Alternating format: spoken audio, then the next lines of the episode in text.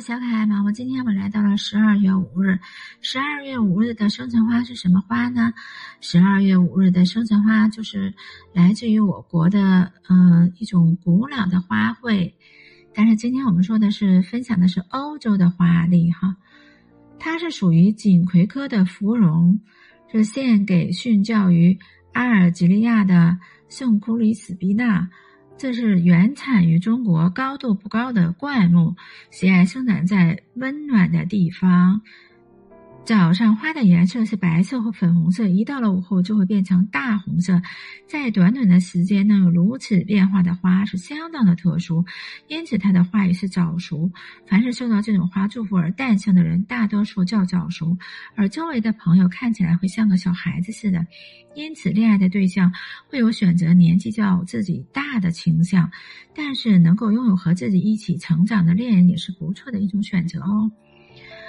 芙蓉花它有很多的别名，比如基本上，嗯，大家说都是木芙蓉，它的别名就是芙蓉花、巨窗花、木莲、地芙蓉、华木。哦，它有很高的这个药用价值啊，比如说清热解毒啊、消肿止痛啊、凉血止血呀、美容美颜呐。啊人体内的毒素堆积会造成身体出现不适的症状，比如说上火。上火虽然不是很严重的症状，但是可以反映出一定的身体问题。可以适量食用这个芙蓉花清热解毒，排出体内的毒素，对身体不适有积极的改善的作用。还有就是这个消肿止痛啊，芙蓉花还有很好的消肿止痛的作用，对于各种原因所导致的关节的。红肿疼痛，包括肌肉的疼痛，都有很好好的止痛、活血、消肿的作用。还有就是凉血止血，芙蓉花可以用于治疗人体下焦的出血，比如泌尿系统感染所致的血尿。往往此类患者还会伴有尿频、尿急、尿液混浊的症状，膀胱结石的有些患者也会出现血尿。同样可以采用芙蓉花进行治疗。对于肠道的出血、与痔疮出血或肠炎导致的便中带血，芙蓉花都有一定的治疗作用。而且美容美颜呐，我们喜欢美容美颜的小姐姐们听过来呀，芙蓉花有很好的美容美颜的作用。由于芙蓉花。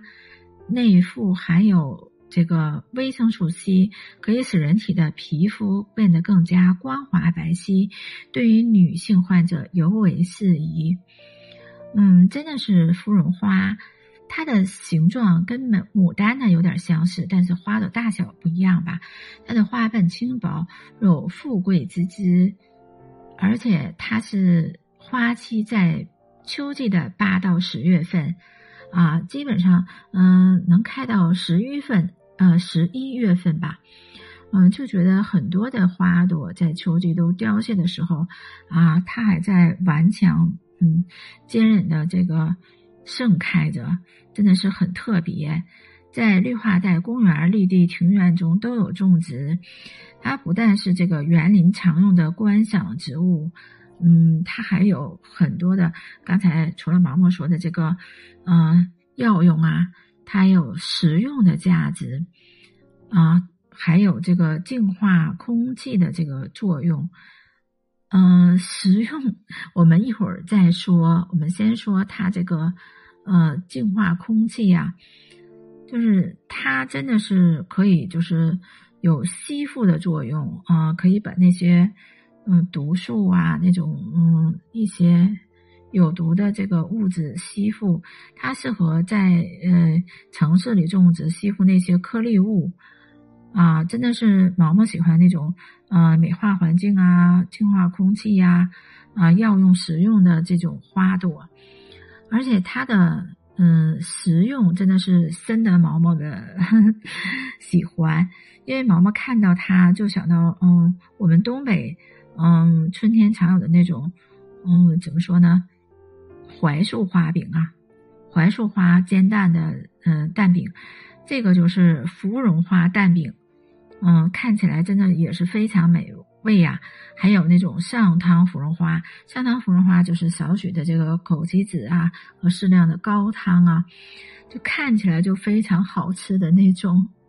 嗯，而且芙蓉花它是有淡淡的香气，比如说有香水啊，有精油啊，嗯，但是怎么来说呢？呃，虽然它本身它没有毒性，还可以吸附这个呃呃毒性的物质，但是呢，嗯，比如说孕妇啊，还是不太适宜这这种那个气味的。还是毛毛常说的那种啊，是药三分毒，因为毕竟芙蓉花它也是中药嘛，啊，是药三分毒，遵医嘱。嗯，而且就关于这个芙蓉花的这个传说呀，就是它名字的这个传说呀，真的是有好多种。嗯，毛毛给大家分享两个，就是关于他的这个传说吧。嗯，其中有一个就是说什么呢？嗯，就是说有一位。嗯，这个妻子吧，她的这个丈夫吧，是以打鱼为生。有一天他出海以后就再也没有回来，很多人就觉得他嗯遭遇了不测。但是他的妻子一直不相信，苦苦的等待。直到有一天，他的妻子嗯突然间，他在这个洗衣服的时候，在这个嗯海边就看到了丈夫的这个在水面上看着丈夫的面孔。嗯，然后抬头一看，就看见旁边就有一棵树，于是她就觉得这棵树就是这个丈夫变成的，嗯，来陪伴她。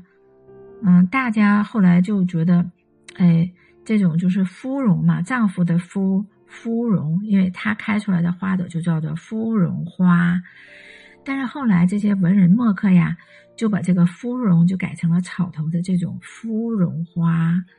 还有一个就是，也是我国古代在唐朝的时候，有一位叫芙蓉的女子，她因为喜欢了呃一位长工叫阿来，因为她的父亲不同意他们的交往，想给她嫁给另一位门当户对的男子。就在出嫁的那天，史记让阿来死去。听闻阿来死去的消息后，芙蓉就在江边以身殉情了。后来江边就长出了一种花。